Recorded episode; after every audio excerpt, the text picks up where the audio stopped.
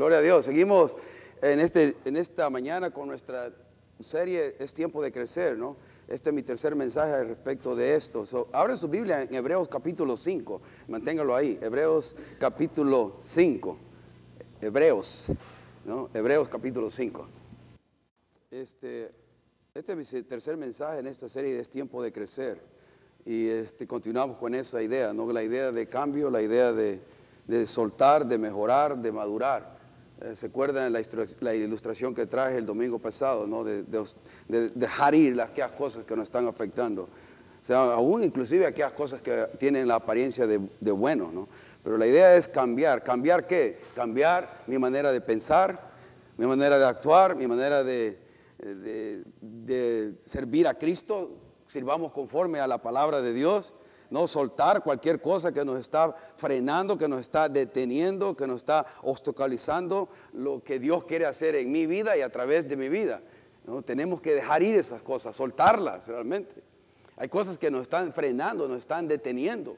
Ah, y tenemos que dejarlas ir, hermano, en el nombre de Jesús, que este año 2020 sea diferente, amén.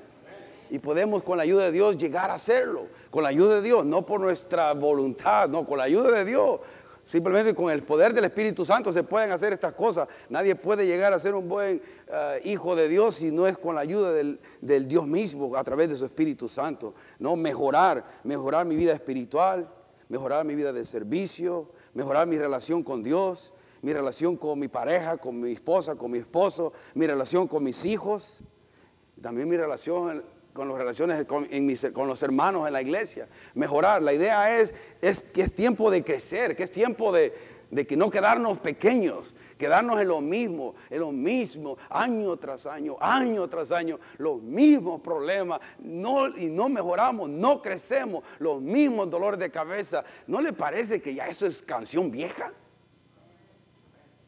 A mí me aburren los mismos problemas, las mismas situaciones.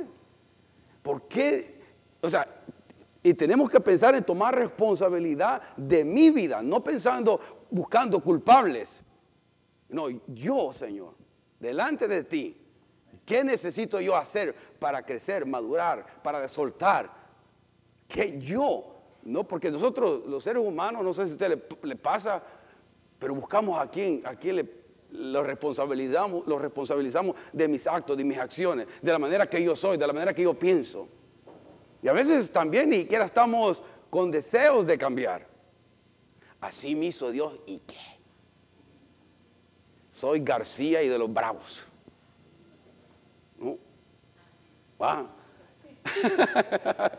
no, hermano, lo bueno sería soltarnos y decir, Señor, dejar ir, Señor forja tu carácter en mí. ¿Es ¿Cuánto cuesta eso, hermano? ¿Cuánto cuesta mostrar a Cristo, mostrar eh, la, ternura de Cristo, la misericordia, la mansedumbre de Cristo? Oh, ¿cuánto nos cuesta? Pero eh, entre más dóciles seamos, más Dios puede hacer esa obra en nosotros de cambio, de madurar, de crecer.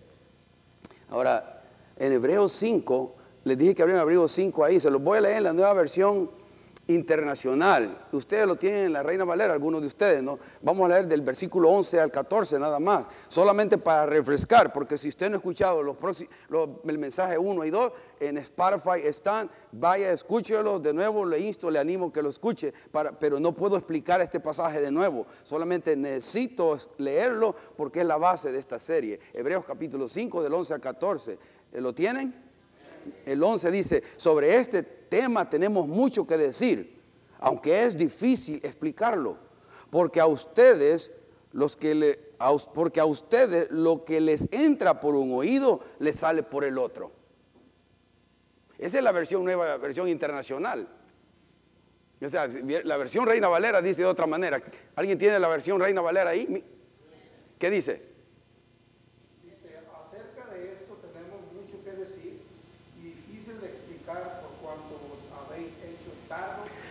Tardos para ahí. Y expliqué la palabra tardo, ¿verdad?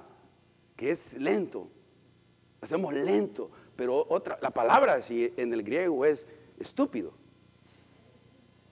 No, soy yo, hermano, es el griego. nos hacemos los tontos, nos hacemos demasiado lentos que nos volvemos estúpidos.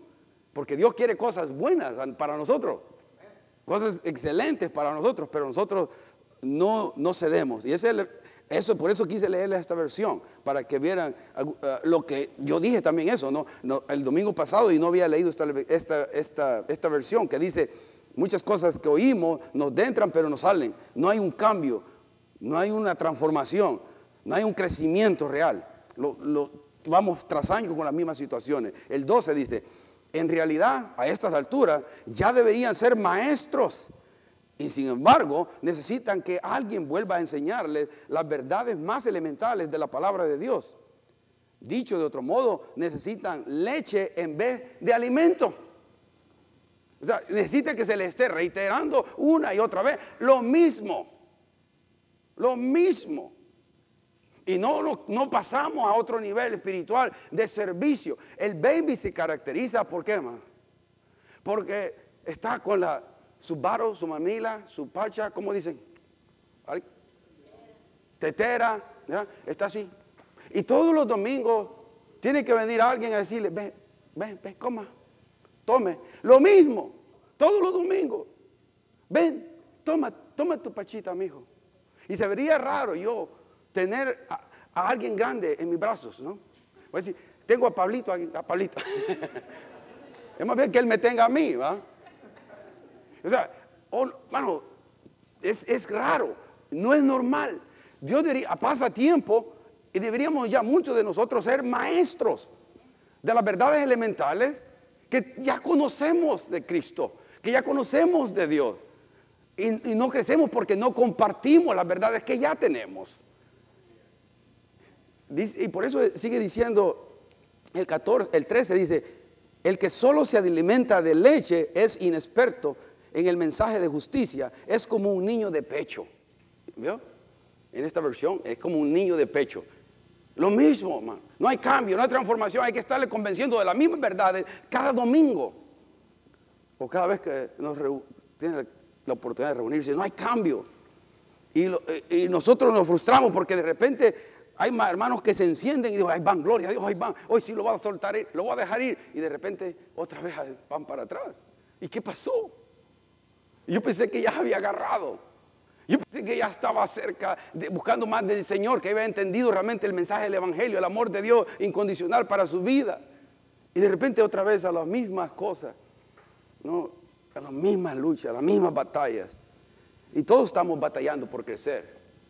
Todos estamos batallando por crecer espiritualmente en nuestro carácter eh, con respecto a Cristo. ¿no? Pero no es normal que nos quedemos por año tras año, tras año y tras año, chupando la botella. no, es, no está bien. El 14 dice, en cambio, el alimento sólido es para quién? Para los adultos, para los que tienen la capacidad de distinguir entre lo bueno y lo malo, pues, pues han ejercitado su facultad de percepción espiritual. La madurez viene por la práctica de lo que ya conocemos. Los niños se quedan inexpertos porque no es que carezcan de información, hermano. No es que carezcan de información. Lo que pasa es que no ponen en práctica lo que ya tienen. Tenemos que poner en práctica lo que ya conocemos, las verdades elementales del Evangelio, quién es Dios, quién es Jesucristo, la, palabra de Dios inefable, todas estas cosas, el, el rol del Espíritu Santo en la vida del creyente, son cosas elementales que escuchamos una y otra vez el perdón de nuestros pecados, la justificación, la santificación en el creyente. Todas estas cosas de una y otra manera se escuchan y las escuchamos, pero no tienen ese impacto en la vida del mío, pero lo tienen quizás momentáneamente, pero de ahí nos movemos y nos alejamos de nuevo y volvemos a las andadas. Y eso es lo que Dios no quiere. Ahora, yo quiero pensar, y yo quiero pensar por fe, de que los que están escuchando esto, los que van a escuchar esto más tarde en el Spotify, han hecho una decisión de cambio. Han hecho una decisión de crecer. Quiero pensar por fe. ¿Verdad? Ahora, si usted ha hecho esa decisión de cambio, de cambiar de mejorar, pregúnteme, ¿cómo puedo mejorar? Gracias por preguntarme, hermano. Pregúnteme, ¿cómo voy a madurar y mejorar en las áreas que estoy teniendo dificultad en mi vida? ¿Cómo voy a hacerlo? Y este versículo en 1 Corintios 15, 58 tiene tres cosas importantes que nos pueden ayudar en esto. Mire, eh, y está ahí, en 1 Corintios 15, 58 dice, eh, quizás hubiera hecho una letra más grande. ¿Pueden leer? Sí, eh, quizás, quizás lo hice muy pequeño. Dice, así que, hermanos míos amados, está firmes y constantes creciendo en la obra del Señor siempre, sabiendo que vuestro trabajo en el Señor, que no, es en vano. Ahora, miren en inglés, me gusta cómo dice en inglés. Nunca he hecho esto, pero lo voy a leer en, la nueva versión internacional en inglés. Therefore, my dear brothers and sisters, stand firm. Let nothing move you. Always give yourself fully to the word of the Lord, because you know that you labor in the Lord is not in vain. Ah, me encanta ese, cómo lo dice en inglés, ¿no? Porque me, encanta, porque therefore, esa palabra therefore, como así que, nos da una conexión de lo que viene diciéndose antes. Viene, conecta. Ahora, lo que está diciendo el apóstol Pablo en 1 Corintios es algo porque viene lidiando él en todo el capítulo 15 y tiene un contexto, porque la conclusión, este versículo es a consecuencia de algo que se ha enseñado. Es por lo tanto, es por, ¿y qué es eso? Por lo cual Él puede hablar con tanta convicción de decirnos a usted y a mí, hermano, está firme, hermano, mantente constante, consistente, mantente creciendo en el Señor, sabiendo, sabe esto, está seguro de esto, que no es en vano, porque Él nos dice con tanta énfasis, con tanta convicción esta declaración en el, último versículo del 58, porque viene hablando de la resurrección. Hermano, el contexto de esto es la resurrección de Cristo. Eh, si usted revisa todo el capítulo 15 de 1 Corintios, está hablando de la resurrección de Jesucristo, la importancia de la resurrección, el valor moral de la, de la resurrección, o sea, el valor que tiene, el efecto moral que va a tener en mi, en mi mente, en mis emociones, el hecho de que Jesucristo resucitó de los muertos y que igualmente como Él resucitó, usted y yo vamos a resucitar, del cuerpo resucitado o glorificado que tendremos. Usted no, este cuerpo no puede entrar al cielo todavía. Se, nos tiene que revestir con un cuerpo totalmente nuevo. Ahorita este cuerpo todavía tengo que cuidarlo, tomar vitaminas y todo, se enferma y hace muchas cosas que no quiero decir. ¿no? Pero el cuerpo glorificado, ese no. Pero ese es el contexto, el cuerpo glorificado. Eh, también viene explicando el misterio de la resurrección.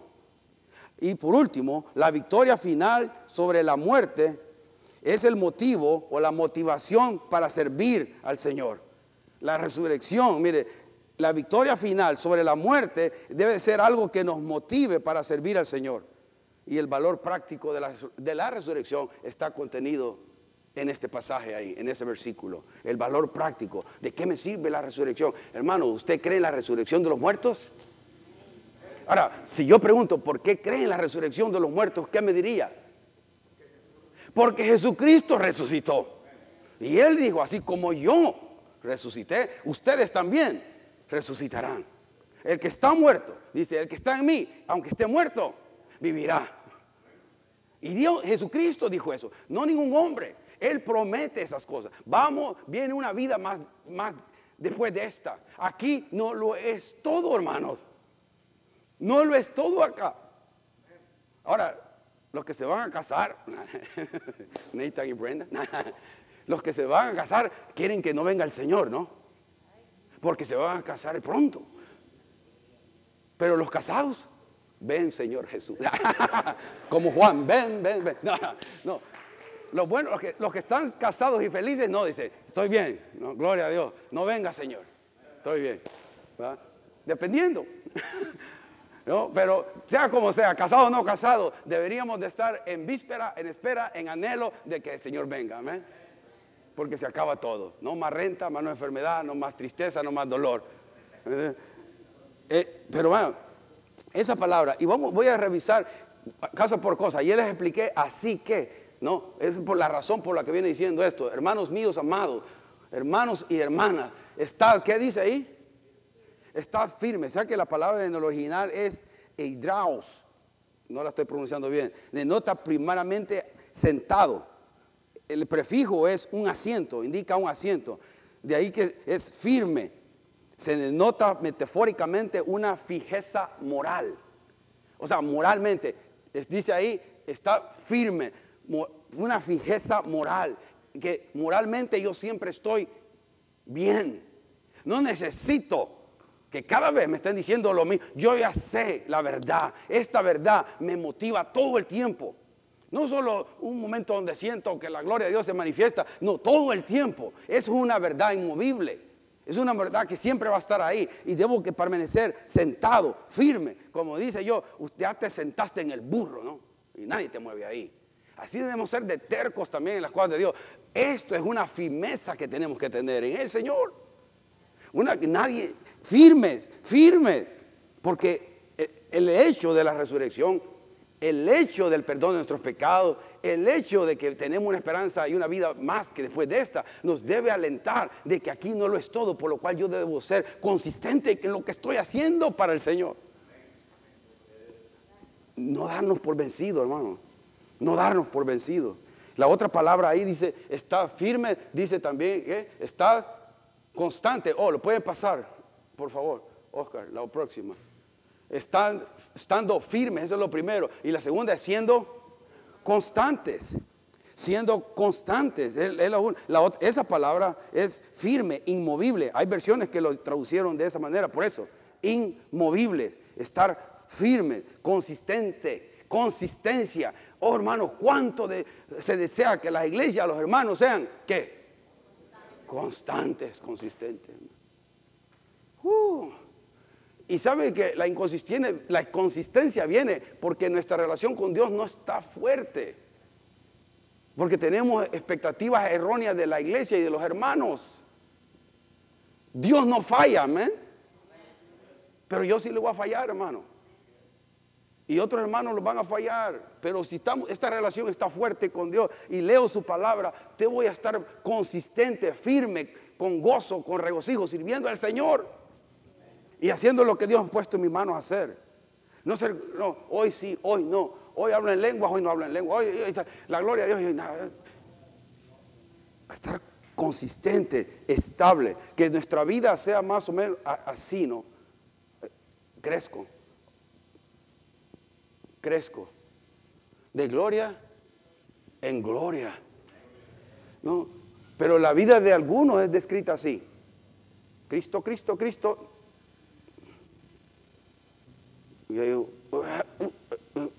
Cristo, Cristo, Cristo.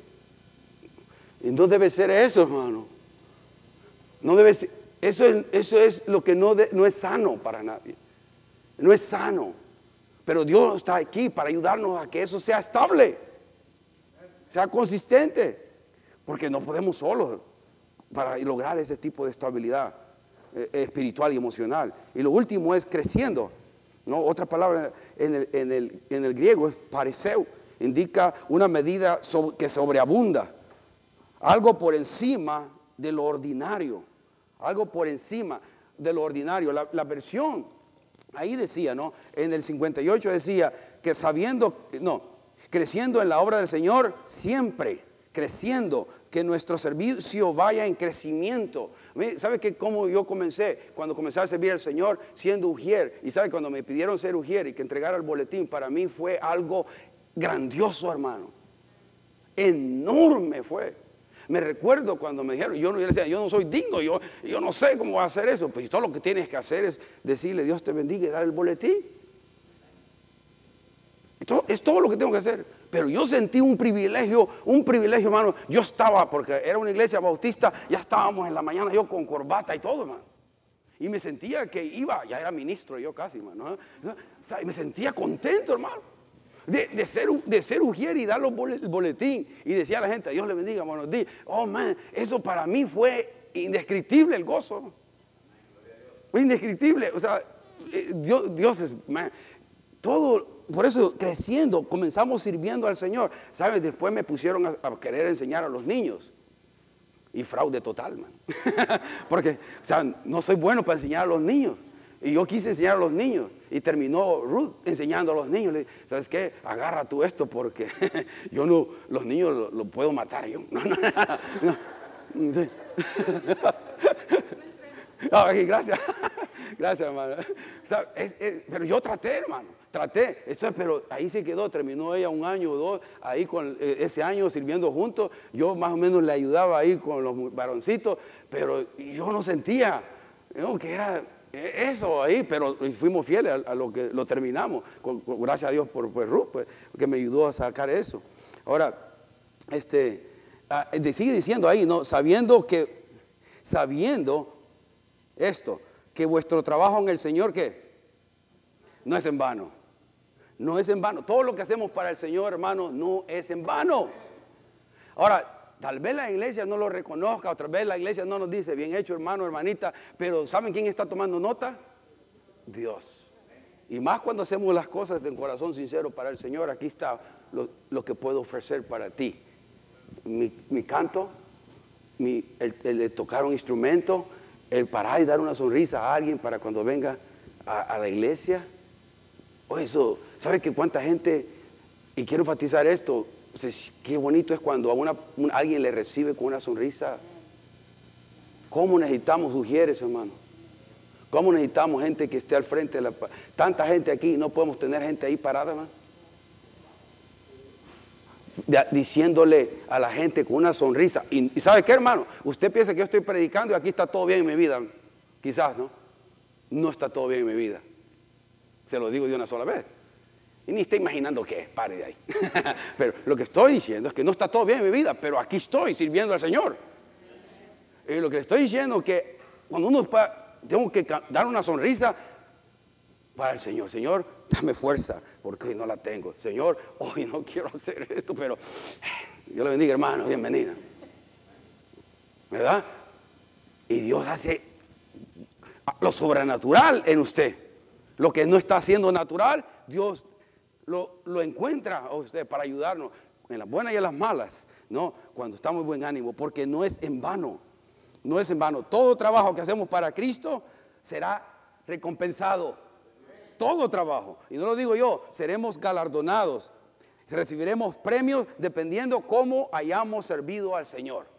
Dependiendo cómo hayamos servido al Señor. ¿Ok? Ese es el punto de Dios de la recompensa. No espere la recompensa, el reconocimiento de la iglesia porque se va a desanimar. Espere la recompensa de Dios. Trabaje para los tesoros eternos porque si está pensando que aquí va a haber la recompensa, hermano, se va a desanimar y nadie me dijo nada. Yo hice un gran hoyo allá y nadie me dijo nada. ¿Eh? Se va a desanimar. No, en el nombre de Jesús yo voy a trabajar para Cristo trabajo para Cristo. Vamos a trabajar, el proyecto del cuarto de los jóvenes ahorita va a reiniciarse. Oren por eso, se va a reiniciar de nuevo. Queremos transformar completamente ese cuarto. Hasta, vamos a seguir caminando por fe hasta que Dios traiga y levante a los jóvenes, pero vamos a seguir trabajando por fe. Y eso es lo que Dios nos ha mandado a hacer. Bueno, eh, por eso lo, último, esas dos cosas, mire, si hay que alcanzar, si hay que crecer y si podemos madurar, tenemos que hacer estas cosas. Es que estar firme siendo constantes, creciendo y progresando siempre, siempre. Esas son palabras de estabilidad, hermano. Son palabras, adjetivos calificativos que nos dicen, ah, no te des por vencido, sigue dándole. Porque el diablo nos, nos chupa la energía cuando nos quita el entusiasmo, nos chupa la energía y nos quita la creatividad cuando todos estamos todos cansados. ¿Y cansados de qué? Todos secos. El diablo le está chupando toda la creatividad y energía. Y no quiere que usted sueñe en visión, en, fe y vea cosas, en lo espiritual. El diablo le quiere, no, pues si solo somos los mismos, siempre venimos los mismos a trabajar. Pues gloria a Dios por lo mismo, por lo menos hay mismos. A veces no hay nada. No, hermano, Así, eso es el Evangelio. Y le voy a decir unas cosas, quiero compartir con ustedes algunas cosas, porque tenemos una teología incorrecta acerca del sufrimiento, hermano. Incorrecta. Pero antes de llegar ahí, quiero compartir algunas cosas de lo que es ahora el cristianismo, el cristianismo en la China. Pero antes de eso, meditemos lo que es el cristianismo hoy aquí en el oeste, ¿no? en, el, en el Western Region. oh, en, el, en ahora es, es un cristianismo flojo. A mí, totalmente cómodo. El, cristianismo hoy se piensa, yo me convierto a Cristo y parar de sufrir. Y la gente dice, ven a Cristo y te, hará, te llenará tu cartera de dinero y de salud. 100% rico, 100% salud. Ven a Cristo, para de sufrir. Y tenemos unos conceptos tan errados. Pensamos que ser cristiano es ir a un concierto de Miel San Marcos y brincar y gozarme en el Señor. Ese es cristianismo hoy en día. Ese, no es cristianismo. Lea desde Génesis, Apocalipsis y se dará cuenta que se habla de sufrimientos, hermano. De sufrimiento. Ahora, si yo le digo, ¿para qué voy a ir a Cristo? ¿Para seguir sufriendo? Entonces la gente dice, pues no quiero nada con Cristo. Pero ¿qué después de la vida, después de la muerte? Pero sí, hermano, Cristo sí trae gozo y paz y propósito a la existencia aquí, pero no está promo, pro, pro, pro, promoviendo o prometiendo, perdón, gracias, me salió, salió, prometiendo un camino de rosas. Servir al Señor no es fácil. No es fácil. Pero ¿por qué pensamos que cuando las cosas van difíciles, ya el Dios Señor se olvidó de mí? Todo lo contrario en la Biblia. ¿Se acuerda Job? Job era un hombre justo, justo. Y Dios lo hizo pasar por pruebas. Le, le tocó todos sus bienes. Y después, bueno, tengo mis hijos. Le quitó a sus hijos. Bueno, tengo mis hijos le quitó a los hijos también. Y después le dice eh, de la mujer, la mujer le dice a su esposa, le dice, maldice a Dios y muere. Y después el, diablo no quería a la mujer. Imagínense, hermano. Eso, y Job era justo. Dios de, luego después le, le, dio todo de nuevo. Lo, bendició, pero Hubo un tiempo terrible de, sufrimiento. Ahora, tenemos por eso que volver al concepto bíblico de lo que es el sufrimiento. Tenemos una teología eh, erradísima acerca del sufrimiento cuando se trata de sufrir por la causa de Cristo. Hay mucha inmadurez en ese aspecto. Por eso somos rápidos en decir, ah, ya está difícil la cosa, tiro la toalla. ¿No? Mejor voy a otra iglesia Mejor voy a otro ministerio o mejor paro de servir y ya no hago nada. Está muy dura la cosa. Hermano, Jesucristo es su escudo. Y si usted depende de Dios para servir, usted va a estar bien. Pero esta relación es primaria aquí. Tiene que ser el poder, la potencia, tiene que venir de Dios. Y tiene que ser, mire hermano, de rodillas, hermano. Ay, perdón, Uy. No se asuste, hermano. Todavía me, caigo, no me golpeo. Estoy muy cerca del suelo, hermano. Mire, los pilares, los pilares eh, de la iglesia china. Un pastor hablando con, este pastor de la China, le dijo, ¿por qué hay tanto crecimiento aquí en, la China? Claro, él estaba allá con él. Él fue a visitar y vio el crecimiento de la iglesia. La iglesia en la China, hermano, son miles que se convierten a veces diariamente. Y hay un avivamiento, pero increíble en las iglesias, en la iglesia clandestina, porque no pueden tener iglesias como esta. Todo es clandestino. No tienen la libertad de ustedes venir y cantar aquí, de, todo el sonido, batería, no, hermano. Todo, todo es suave. Así dirigen los cantos, mire.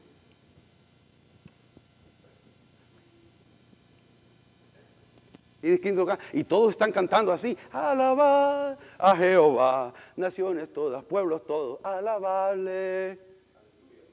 Y están conectados. Porque si alguien oye que están cantando, identifican los cantos cristianos y viene el gobierno y los, les, los lleva preso. Y especialmente llevan, especialmente llevan preso a los pastores. Y hay pastores que están presos por la causa del Evangelio. Están pasando sufrimiento, directa conexión por predicar y proclamar el Evangelio. Ahora, ¿cuáles son los pilares? Por eso decía, ¿qué hacen ustedes para que la iglesia esté tan se, agrande tanto y tenga tanto crecimiento? Y esto es lo que le dijo este pastor de la China. Le dijo el primero, le dijo, un compromiso serio en la oración. Un compromiso serio en la oración. No es simplemente orar por la comida, que a veces ah, oramos porque ya tengo, ya tengo hambre, ¿no? Más cuando la comida está enfrente, ni a eso queremos orar ya. Si es que ora por la comida, si es que da gracias a Dios por la comida. Algunos comienzan a tragar y ya. pero a veces si se da gracias a Dios, no, tomar, no, digo que siempre se tiene, pero por lo menos está agradecido y decirle, Señor, gracias por estos alimentos. ¿no? Pero esa es la única oración que hacen muchos. Una oración de fe. Gracias por la comida. Es todo lo que hacen. No oran por nada ni por nadie, ni sus padres, ni sus, ni, ni sus hijos, o la escuela de, sus hijos, o por los maestros de sus hijos, por los compañeritos de sus hijos, por los hermanos de la iglesia, por los que servimos a la iglesia, por los que tenemos responsabilidad por la iglesia. No se acuerdan de nada ni de nadie. Simplemente yo. Señor, dame, necesito este para este bill, necesito, estoy, me siento enfermo, necesito, eh, y siempre yo, yo, yo. Pero esto, compromiso serio también con el reino. El reino se expanda, el evangelio se expanda y toque y transforme las vidas de los seres humanos. Que los pase de la muerte a la vida, de las tinieblas a la luz admirable de Cristo Jesús. Pero eso requiere oración. La segunda cosa es un compromiso a la palabra de Dios. ¿no? Estudiando, pero también obedeciendo a la palabra de Dios obedeciendo a la palabra de Dios. Y vuelvo a decir, hermano, un compromiso serio a la palabra de Dios. Compre Biblia. Compre Biblia, hermano. Para que usted pueda subrayarla, marcarla, hacer comentarios y volver a eso. Compre Biblia, hermano. Que él, yo lo voy a seguir molestando y voy a hacer una piedra en el zapato hasta que le vea todo con Biblia. ¿Por qué no tienen Biblia? O sea, porque lo digo, yo puedo usar la aplicación del teléfono, nada malo. Lo que estoy diciendo, para estudiarla es mejor que usted tenga algo físico, porque cuando lee usted puede subrayar. No hay, no hay pecado si subraya la Biblia, hermano. ¿Ok? No hay pecado. Puede subrayarla, puede hacerle highlight, puede hacer lo que necesita hacer.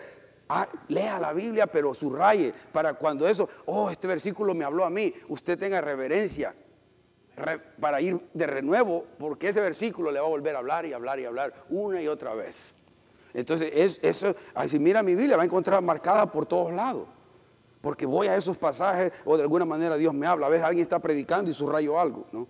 Ahora, era un compromiso serio, es un compromiso serio. Para la iglesia en la China dice esto, ¿no? El compromiso a la palabra de Dios. Estudiándola, pero también obedeciendo la palabra. El tercero es la predicación del Evangelio la predicación del Evangelio. Todos somos llamados a proclamar el Evangelio. Amén. A verbalizar el Evangelio. ¿Cuándo fue la última vez que usted le dijo a alguien, Cristo te ama? Hermano, no, no estamos verbalizando las buenas nuevas del Evangelio. No le decimos a nadie, Cristo vino para salvarte y perdonarte. Para que no estés en las mismas cosas todo este tiempo. Dios te puede ayudar. Verbalicemos el Evangelio. El Evangelio es Cristo muerto, sepultado y resucitado. 1 Corintios 15, 2. Ahí está. Esas son las buenas nuevas. Él murió por nuestros pecados. Él tomó el castigo que usted a mí me, nos correspondía.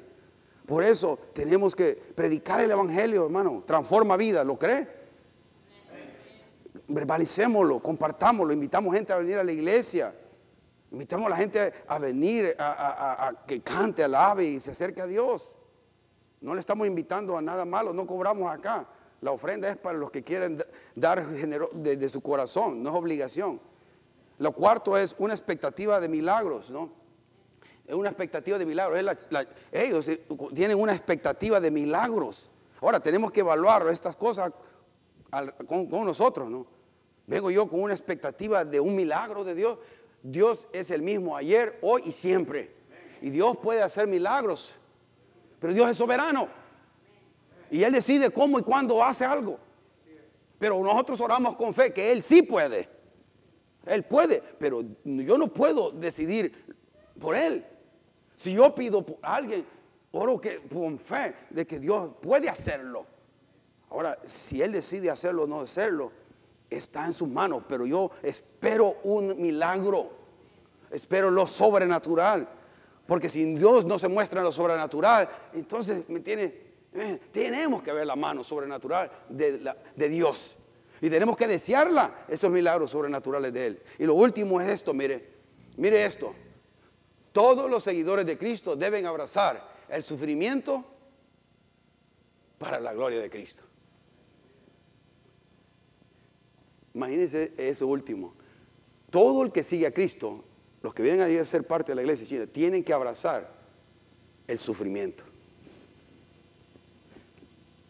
Este pastor, cuando estaba allá, mientras estaba hablando con este pastor, presentaron a una niña.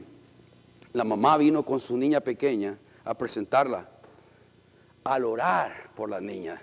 Este pastor dice que oyó esto, diciendo, Padre, fuera honroso si yo muriera como mártir o mi hija por ti.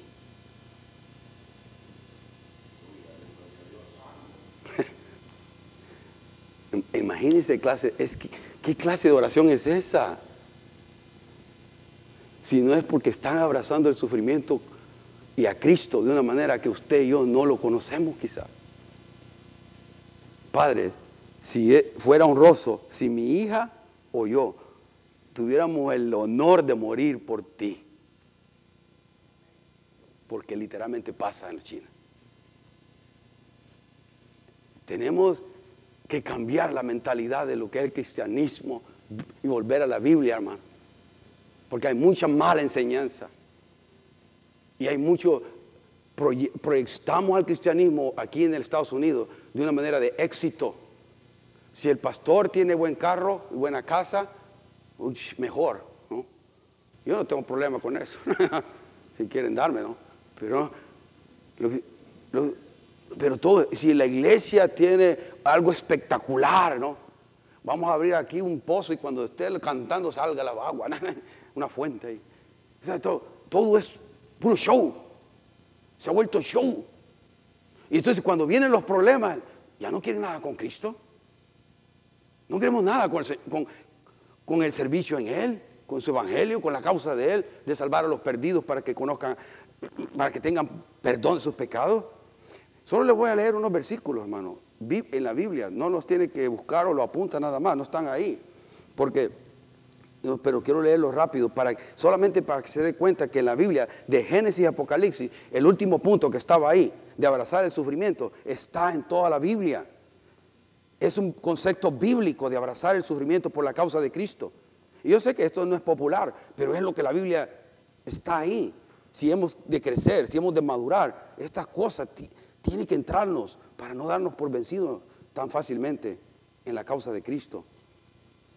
En 1 de Pedro 4, 3 dice, al contrario, alégrense de tener parte en los sufrimientos de Cristo, para que también sea inmensa su alegría cuando se revele la gloria de Cristo. Primera de Pedro 5:9. Resístanlo, hablando del diablo, manteniéndose firmes en la fe, sabiendo que sus hermanos en todo el mundo están soportando la misma clase de sufrimientos.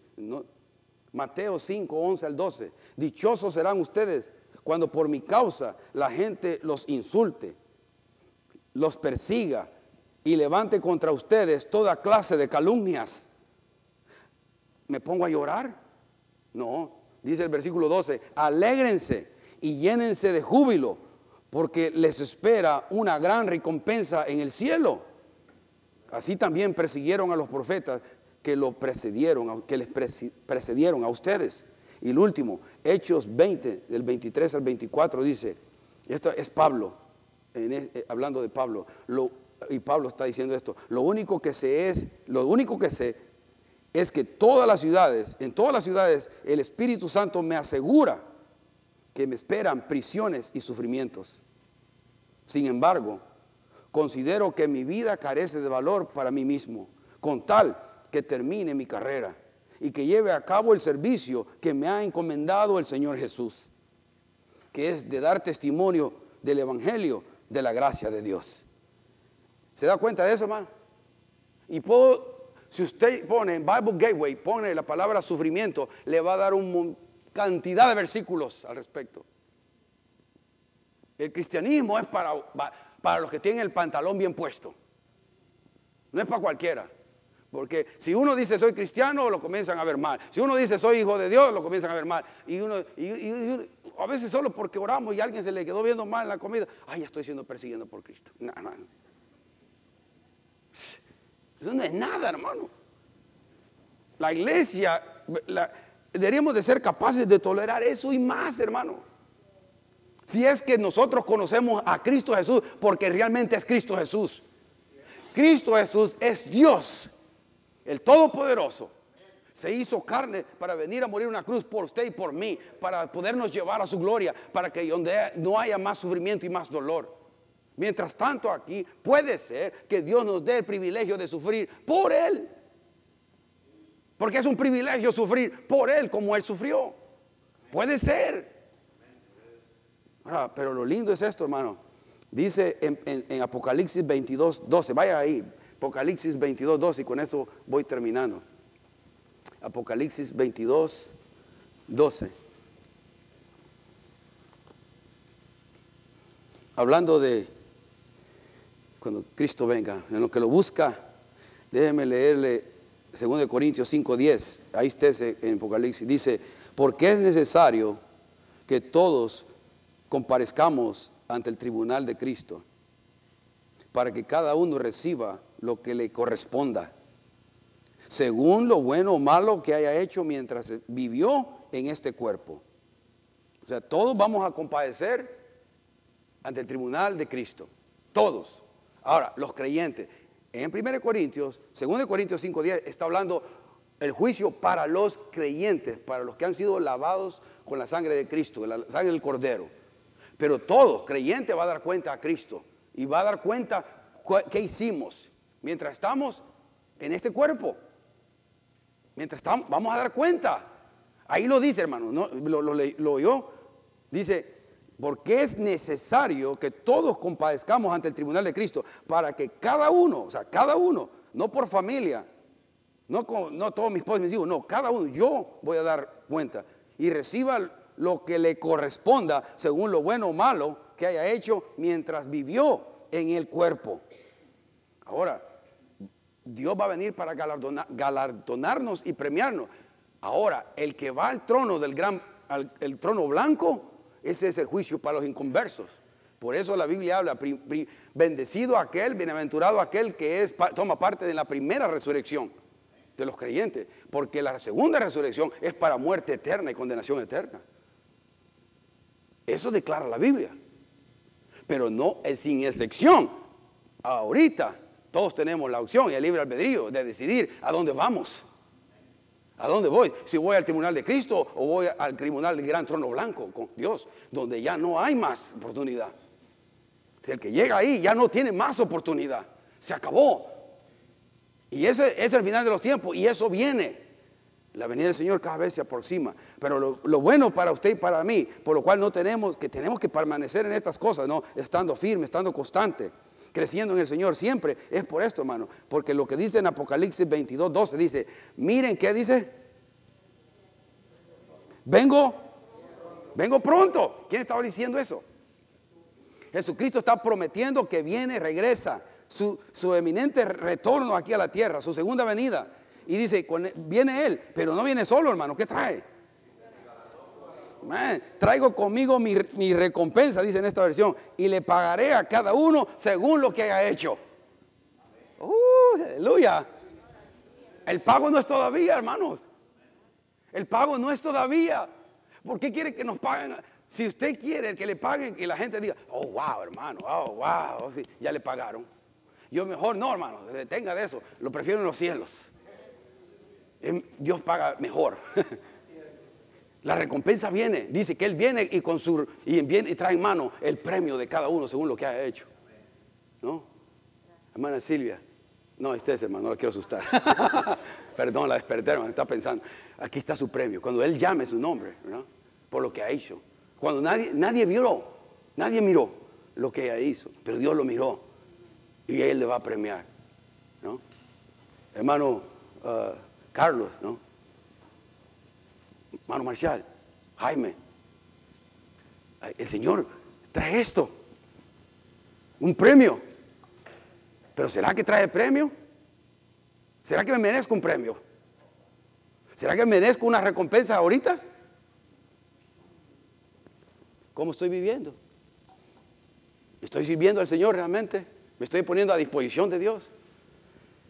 Estoy usando mis dones, mi tiempo, mi talento para la vida venidera, viviendo con una perspectiva eterna y no, no solamente en lo temporal, lo terrenal, lo pasajero. Y que Dios nos ayude, hermano, que es difícil. Es difícil, bien difícil. Cuando de repente estamos sirviendo y vienen las dificultades, los obstáculos y queremos tirar la toalla. Pero que esta cosa nos motive. Y tú como nuestro Padre Celestial nos guardas y quieres lo mejor. Y que no nos dará más allá de lo que no podamos resistir. Y juntamente con la prueba nos dará la salida. No podemos vivir en temor, sino en confianza de que mi vida te pertenece porque fuimos comprados con un precio, con la sangre del Hijo de Dios. Ahora te pertenecemos a ti. A ti. Si usted no tiene a Cristo en su corazón, invítelo en su corazón. Invítelo a ver reina en su vida. Ahí donde está usted hoy. Invítelo, diga, Cristo, toma control de mi mente, de mi corazón, de mi, de mi mal pensamiento, de mis malos deseos. Ayúdame, ayúdame. Ten misericordia de mí. Ten misericordia y ayúdame. Te pido que perdone mis pecados y que me llenes con tu Espíritu Santo y seré tu hijo una vez más. Y seré tu hija una vez más. Y tú serás el primero en mi vida. En el nombre de Jesús. Gracias Señor. Gracias Señor. Te alabamos. Bendecimos tu nombre. Bendice el resto que viene. A ti sea la gloria y la honra hoy y siempre. Amén.